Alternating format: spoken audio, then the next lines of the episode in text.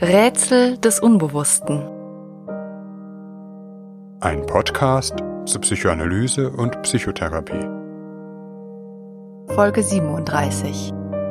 Die Tragödie des Narzissmus.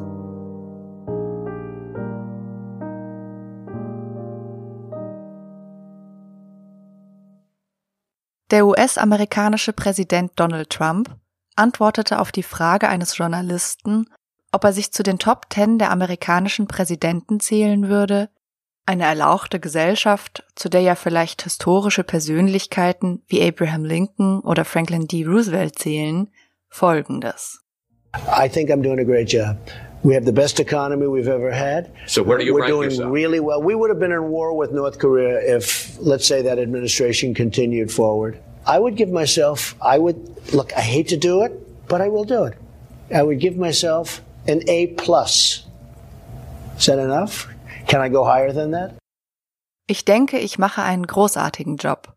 Unserer Wirtschaft geht es so gut wie noch nie. Ich würde mir selbst eine, sagen wir, schauen Sie, ich tue das nicht gerne, aber ich werde es tun. Ich würde mir selbst eine 1 plus geben. Reicht das? Geht es höher? Da wir den US-Präsidenten ja nicht auf der Couch liegen haben, wissen wir nicht, ob wir ihm tatsächlich eine Persönlichkeitsstörung diagnostizieren sollen. Berühmte Persönlichkeiten sind immer auch eine öffentliche Projektionsfläche. Und, wie wir noch hören werden, sehen wir das, was wir bei uns selbst am allerwenigsten wissen möchten, mit Vorliebe beim anderen. Wohl ist aber dieser Ausspruch, und man könnte eine ganze Reihe weiterer dieser Art hinzufügen, charakteristisch für eine psychologische Zuschreibung, die sich fast zu einer Art Zeitdiagnose gemausert hat. Narzissmus. Narzissmus scheint in Mode gekommen. Manche sprechen gar vom Zeitalter des Narzissmus. Hierfür wird insbesondere die Popularität von Internetplattformen wie Instagram, Facebook, TikTok, YouTube und viele mehr angeführt, auf denen die Selbstdarstellung zelebriert wird. Das Selbst steht, mag es auch kreative Ausläufer und Wegschneisen geben, eindeutig im Zentrum dieser Plattformen. Broadcast yourself, wie es heißt. Vielleicht lohnt es sich in dieser Folge also einmal, das Selfie, das Selbst, genauer in Augenschein zu nehmen. Worum geht es genau, wenn wir von Narzissmus sprechen? Landläufig werden Narzissten vor allem Menschen bezeichnet, die, wie eben im angeführten Trump-Beispiel, sich selbst außerordentlich zu lieben scheinen und sich ohne jegliche Einschränkungen im Zentrum der Welt sehen. Fast suchtartig suchen sie nach Bestätigung und Bewunderung im Außen, müssen sich unaufhörlich beweisen und großartige Leistungen vollbringen. Oder solche, bleiben sie aus, wenigstens vortäuschen.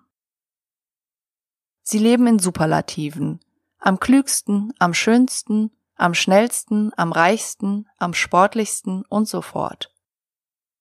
Oftmals faszinieren Narzissten auf den ersten Blick, denn sie glitzern und glänzen.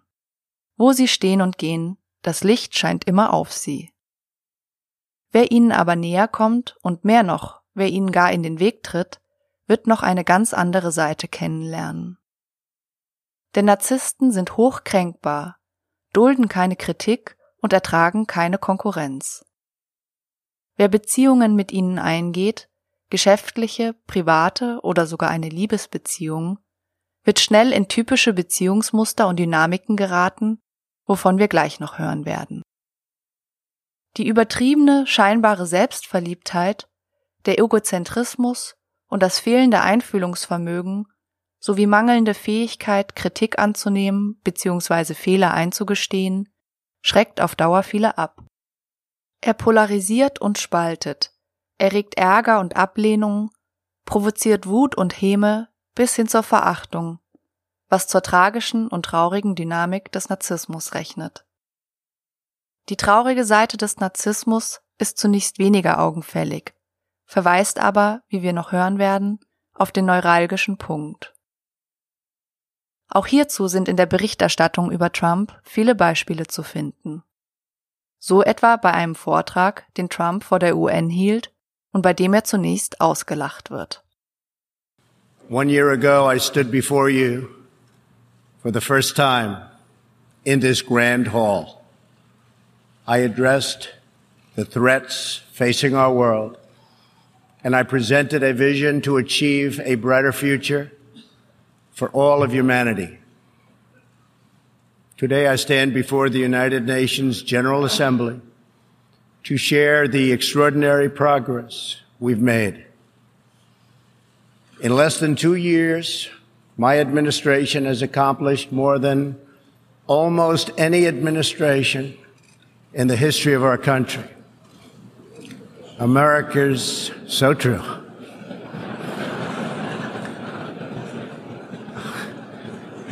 Didn't expect that reaction, but that's okay. Wirklich wahr, sagt der amerikanische Präsident, und es ist, als sei dies noch ein Versuch, die Häme wieder fortzuwischen, die auf sein überzogenes Selbstlob in Form von unverhohlenem Gelächter hörbar wird. Wohl irritiert durch das daraufhin aber lauter werdende Lachen, gesteht er schließlich spontan und wie es scheint auch recht offenherzig mit einem Schmunzeln, diese Reaktion hatte ich nicht erwartet, aber das ist okay. Was ihn, dies alles andere als ein Widerspruch zum Narzissmus, schon wieder sympathisch macht und ja auch im Plenum tatsächlich zustimmenden Beifall erzeugt. Allerdings möchte man als Außenstehender auch fragen, wie kann eine Person nach Äußerung so einseitiger Aussagen nicht erwarten, von zumindest irgendeiner Seite her kritisiert zu werden?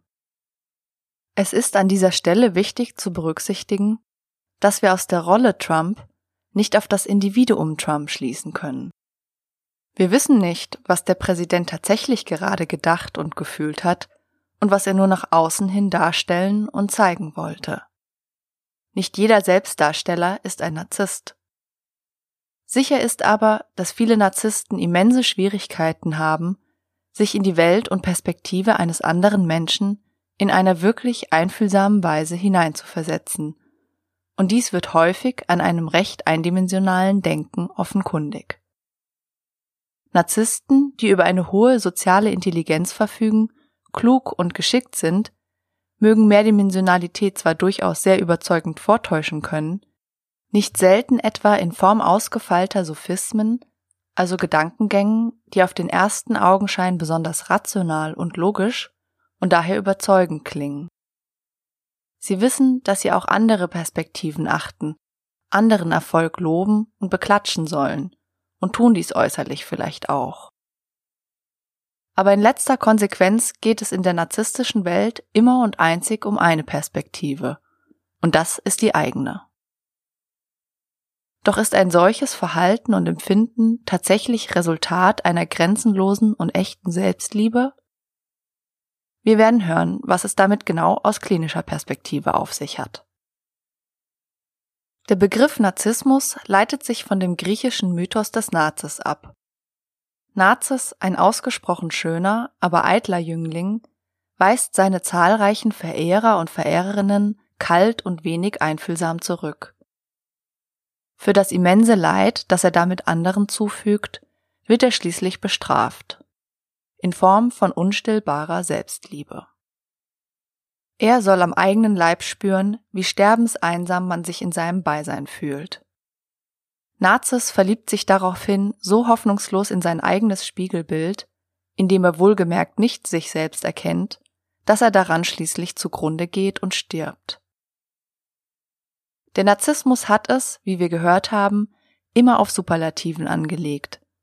So lässt der britische Schriftsteller Oscar Wilde die Quelle, in dem sich der Nazis spiegelte, sagen, aber ich liebte Nazis, weil, wie er an meinem Ufer lag und auf mich niederblickte, ich im Spiegel seiner Augen stets meine eigene Schönheit sah. Geht es bei Narzissmus also wirklich um eine übersteigerte Selbstliebe? Damit wäre nur die Oberfläche berührt. Es ist eine psychoanalytische Binsenweisheit, dass das, wie man sich nach außen hin gibt, nicht identisch mit dem ist, wie man sich innerlich fühlt. Weshalb im Übrigen Selbstauskunftsfragebögen nur bedingt etwas über den wahren Kern der Persönlichkeit aussagen. Tatsächlich kann sogar genau das Gegenteil der Fall sein, getreu dem Motto, wo alles blitzt und blinkt, herrscht insgeheim der Schmutz. Das gilt nicht nur für Saubermänner, die in Wahrheit Dreck am Stecken haben, sondern auch für viele, die allzu selbstverliebt, potent, großartig und überragend erscheinen wollen. Der Spiegel des Narzissmus hat die Eigenschaft, die Dinge geradewegs in ihr Gegenteil zu verwandeln. Das, was der Narzisst am wenigsten im Spiegelbild sehen will bzw. kann, ist das, wie er sich eigentlich wirklich fühlt. Der Narzissmus ist tatsächlich kein Ausdruck von einem besonders hohen Selbstwert, sondern eine Art und Weise, einen besonders fragilen Selbstwert im Gleichgewicht zu halten. Und je stärker auf der einen Seite Gewichte in die Tiefe ziehen, desto stärker müssen auf der anderen solche in die Höhe drücken. Narzissmus ist eine Variante von psychischer Abwehr, um den Selbstwert zu stabilisieren. Wir alle setzen mehr oder weniger häufig narzisstische Abwehrstrategien ein, meist wenn wir uns gekränkt fühlen wie etwa im folgenden Beispiel. Wir haben uns in jemanden verliebt und bekommen einen Korb. Ein typischer Satz, den wir uns dann sagen, ist etwa, auch andere Mütter haben schöne Söhne oder Töchter. Und sagen damit auch, der oder die Begehrte ist gar nicht so toll und einzigartig. Das heißt, wir entwerten die Person im Grunde, denn im Vergleich zwischen uns und der begehrten Person ziehen wir die Bilanz, wir können auch gut und gerne andere von diesem Format finden. Den Betrag, den wir bei unserem eigenen Selbstwert abbuchen müssten, ziehen wir beim Wert des anderen ab.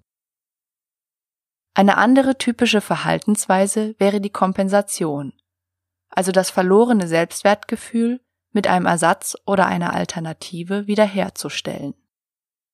In unserem Beispiel etwa indem man sich auf der nächsten Party mit ganz besonders begehrenswerten Männern und Frauen umgibt und sich überaus locker, ausgelassen und unabhängig zeigt. Bis zu einem gewissen Grad sind diese Abwehrstrategien ein wichtiger und nützlicher Schutz und dienen dem Erhalt des Selbstwerts. Denn das Verletzende, etwa bei einer Zurückweisung, ist ja nicht nur, dass unser Wunsch nicht erfüllt wird, sondern auch, dass wir uns mit unserem Begehren offengelegt haben, einen Einblick in unsere Sehnsüchte, unser Verlangen gegeben haben und damit kalt auflaufen. Zu jeder Verletzung des Selbstwerts, man könnte auch sagen, zu jeder narzisstischen Kränkung, gehört das Gefühl von Scham. Bloßgestellt zu sein mit dem, wer man ist, was man ist, wie man ist, in einem ganz wesentlichen Teil unserer Identität dumm dazustehen oder abgelehnt zu werden. Narzisstische Abwehr- oder Kompensationsstrategien sind erst einmal wie ein Schutzschild über einer verletzten Stelle des Selbst und nicht krankhaft, sofern sie nicht in unsere Haut einwachsen und zum Charakterpanzer werden, das heißt zu einem wesentlichen Teil der Persönlichkeit. Doch warum legt sich jemand einen solchen Panzer zu? Weil er den Schutz nicht nur in besonderen, außergewöhnlichen Situationen braucht, sondern permanent. Alles ist ein Angriff auf den Selbstwert. Nahezu jede Regung des anderen, die nicht in Lob und Bestätigung mündet, jedes Nichtwissen, jedes Versäumnis trifft in ein existenzielles Schamgefühl. Auch wenn die Rüstung des Narzissten häufig strahlend und glänzend poliert ist, sollte sie nicht darüber täuschen, dass sie einen hochfragilen Selbstwert schirmt. Wer einen näheren Umgang mit einem narzisstischen Menschen hat, wird häufig hinter der nach außen gezeigten Fassade von Großartigkeit, Überlegenheit und Verachtung nach innen geradewegs das Gegenteil entdecken. Kleinheit, Unzulänglichkeit, Ohnmacht. Der letzte Satz ist bewusst in einer Außenperspektive geschrieben. Denn Narzissten selbst haben oftmals große Schwierigkeiten, sich ihre Kleinheits-, Abhängigkeits- und Ohnmachtsgefühle einzugestehen und auszuhalten. Selbst dann, wenn dies für Außenstehende noch so offenkundig ist. Wir haben bereits von zwei typischen Abwehrstrategien gehört, der Entwertung und Kompensation. Und Narzissten machen von diesen mitunter ausgiebig Gebrauch. Der Mechanismus der Entwertung kann ganz offen zutage treten oder aber versteckt, zum Beispiel hinter intellektuellem Raffinement, Theorien, Weltanschauungen, die sich durchaus auch mit der Realität decken können, aber innerpsychisch vor allem die Funktion haben, dem Ich zu bestätigen, die anderen sind schlecht. Das, was du nicht erreichen kannst, willst du in Wahrheit nicht. Die anderen sind nur erfolgreich, weil sie unehrlich, korrupt, angepasst sind. Manchmal treten diese Entwertungen aber auch ganz in den Hintergrund, und der Narzisst kann oberflächlich auch für andere Anerkennung und einen guten sozialen Umgang zeigen. Im Hintergrund aber gibt es ein verborgenes Gefühl der globalen Verachtung. Als ob in Wahrheit nichts etwas wert wäre, damit letztlich aber auch nicht die eigenen Erfolge, so dass er selbst das Lob der anderen mit einer heimlichen Verachtung bedenkt. Ebenso können Kompensationsstrategien sehr plump sein. Man denke an den laut röhrenden Ferrari, der nachts durch die Straßen braust, bis hin zu Bürotürmen, die, mit dem eigenen Namen versehen, sich in die Skyline von Großstädten recken. Raffinierter die heimliche Täuschung, so etwa in der Hochstapelei häufig zu beobachten, die sich im Besonderen aus dem Genuss speist, den anderen an der Nase herumzuführen, das heißt vermeintlich klüger, geschickter als der andere zu sein. Die narzisstischen Abwehrstrategien gehen, wie hier beispielhaft zu hören, zwar mitunter auf Kosten anderer Menschen, sind aber nicht unbedingt Ausdruck eines Willens zum Bösen. Eine gewollte Boshaftigkeit betrifft mehr eine spezifische Ausprägung des Narzissmus, dem sogenannten malignen Narzissmus, von dem wir in der nächsten Folge noch hören werden. Viel häufiger entspricht das protzige oder rücksichtslose Verhalten einem tief verzweifelten Versuch, sich einen Selbstwertersatz zu schaffen. Das Dilemma einer narzisstischen Person liegt für sie ja gerade darin, dass sie innerlich nicht über einen Selbstwert verfügt, der innere Selbstwertbrunnen sozusagen immer leer ist.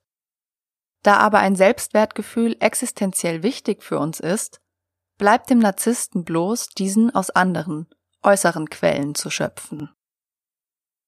Wichtig zum Verständnis narzisstischer Dynamiken ist aber nicht nur, wie der Narzisst sich fühlt, sondern auch, wie andere sich in seiner Gegenwart fühlen. Nicht untypisch beispielsweise folgende Situation. Es findet ein Meeting in einer Firma statt. Alle sind bereits da, nur der Chef fehlt noch. Die Mitarbeiter schmunzeln etwas, denn gerade der Chef ist es, der viel Wert auf Pünktlichkeit legt und ausgerechnet aber auch er, der regelmäßig zu spät erscheint. Schließlich kommt er zehn Minuten später in den Konferenzraum geeilt, entschuldigt sich aber nicht sondern schimpft stattdessen einen seiner Mitarbeiter, der das Meeting organisiert hat. Das nächste Mal solle er sich eine bessere Uhrzeit überlegen. Es sei ja wohl jedem bekannt, dass gerade um diese Uhrzeit der Berufsverkehr unberechenbar und damit ein zu spät kommen sicher sei. Vielleicht fühlt sich der Mitarbeiter an dieser Stelle bereits sehr schuldig und schämt sich vor den anderen, entschuldigt sich sogar. Vielleicht aber ist er auch selbstbewusster und gibt verdutzt zurück, dass er die Uhrzeit mit dem Chef doch im Vorfeld abgesprochen. Ja, der Chef ihm doch sogar selbst diese Uhrzeit genannt hatte.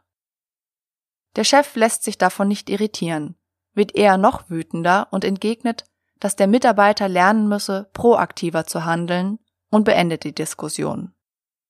Während des ganzen Meetings unterlässt der Chef es nicht, auf jeglichen noch so belanglosen Fehlern der Mitarbeiter die teilweise schon Wochen zurückliegen, herumzureiten. Bemerkenswert ist, dass es ja zu Beginn eigentlich der Chef war, der sich etwas zu Schulden hatte kommen lassen. Er kam zu spät. Zum Schluss sind es aber alle anderen, die sich fehlerhaft fühlen. Hier kommt das zum Tragen, was in der Psychoanalyse als Abwehrmechanismus der Projektion bezeichnet ist, und der Narzisst macht reichlich Gebrauch davon. Bei der Projektion handelt es sich um einen grundlegenden psychischen Vorgang, bei dem eigene, meist sehr intensive Gefühle und Erlebensweisen nach außen gebracht werden. So zum Beispiel, indem sie auf eine andere Person übertragen, ihr gewissermaßen untergeschoben werden. Das innere Befinden taucht dann spiegelbildlich in der Außenwelt auf. Bei einem projektiven Vorgang bedeutet etwa die Frage Hast du Hunger? in Wahrheit ich habe Hunger. das Gefühl, von anderen beneidet zu werden, von eigenem Neid verzehrt zu sein. Die Angst, von anderen abgelehnt zu werden, eine Angst vor dem eigenen Selbsthass und so fort. Projektionen haben zunächst einmal eine wichtige Funktion. Indem die inneren Gefühle im Außen geortet werden, werden sie, selbst wenn sie noch immer unangenehm sind, so doch oft erst einmal besser handhabbar. Ist es der andere, der dumm und unorganisiert ist, muss ich mich vielleicht ärgern, aber nicht schämen. Ist es der andere, der mich hasst, kann ich mich durch Maßnahmen im Außen leichter schützen und zum Beispiel davonlaufen, was ja nicht möglich ist, wenn der Hass in mir selber sitzt. Projektionen sind wie alle Abwehrmechanismen wichtig, um eine psychische Stabilität aufrechtzuerhalten. Narzissten aber machen von diesem Abwehrmechanismus übermäßig und auf massive Weise Gebrauch. Es gilt daher nur allzu oft, das, was der Narzisst den anderen Menschen vorwirft, betrifft in Wahrheit seine eigenen innersten Ängste und Nöte.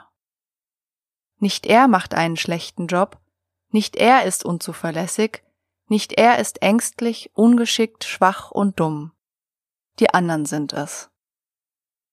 Im Übrigen ist dieser Abwehrvorgang mit ein Grund, weshalb Narzissten so selten Therapien aufsuchen oder wenn, diese oft sehr mühsam und, werden sie nicht schon allzu bald abgebrochen, dann auch sehr langwierig sind.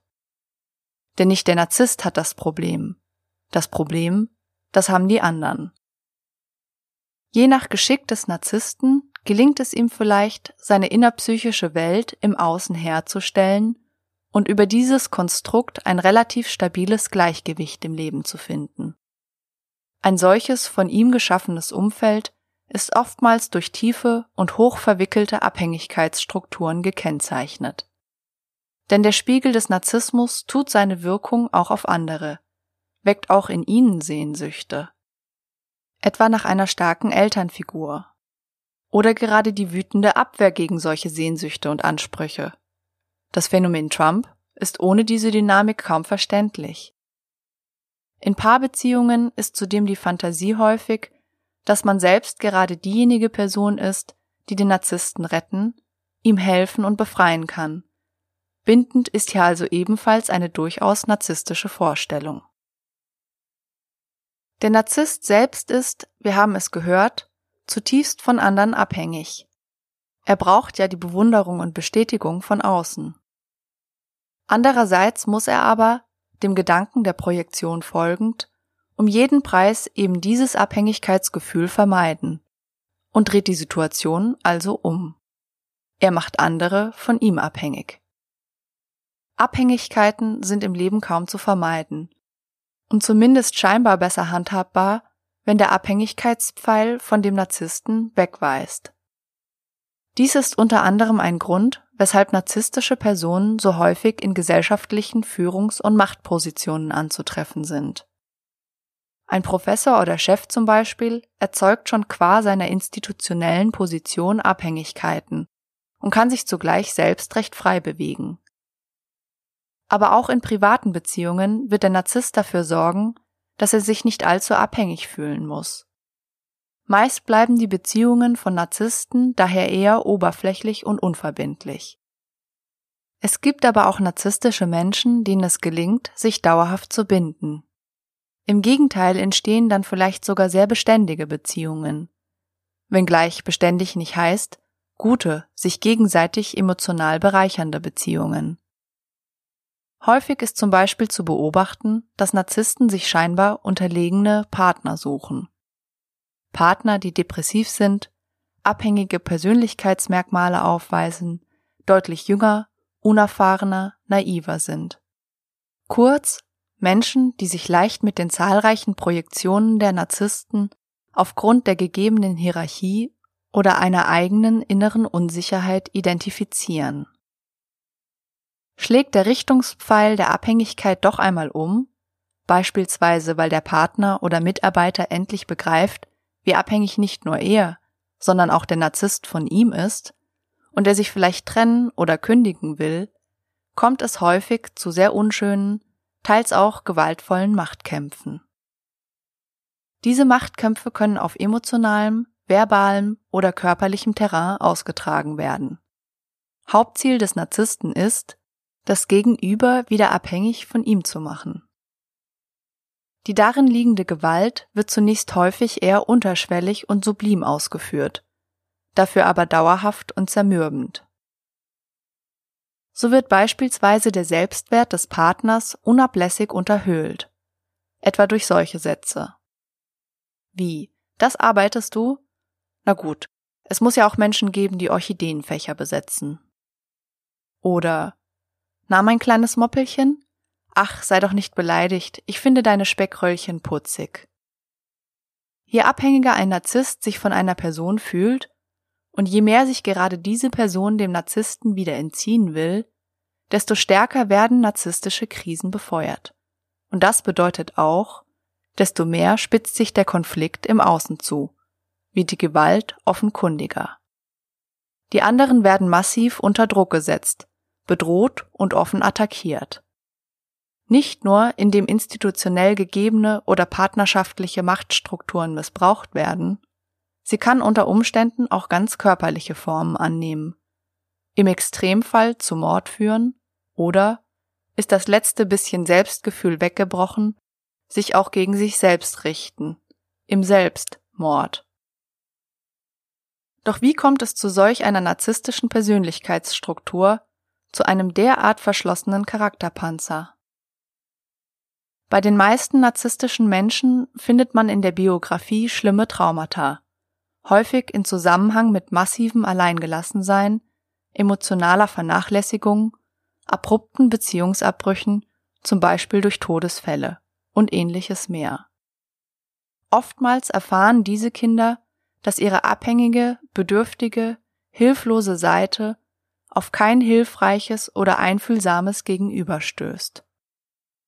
Das Gegenüber ist abwesend, physisch oder psychisch, an irgendeiner Stelle verhärtet und unerreichbar fern.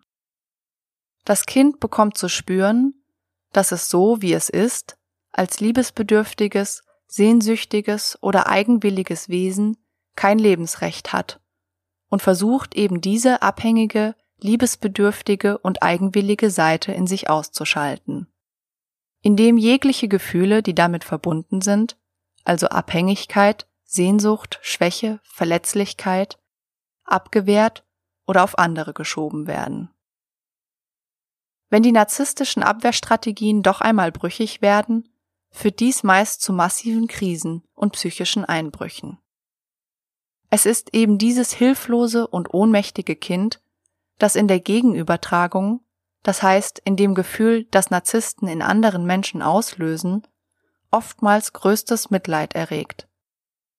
Obwohl der Narzisst einen schlecht behandelt, hat man trotzdem das Gefühl, ihn auf keinen Fall angreifen zu dürfen, weil er tief verletzlich ist. Einen Augenblick bekommt man das einst so ohnmächtige und tatsächlich so hilflose Wesen zu Gesicht.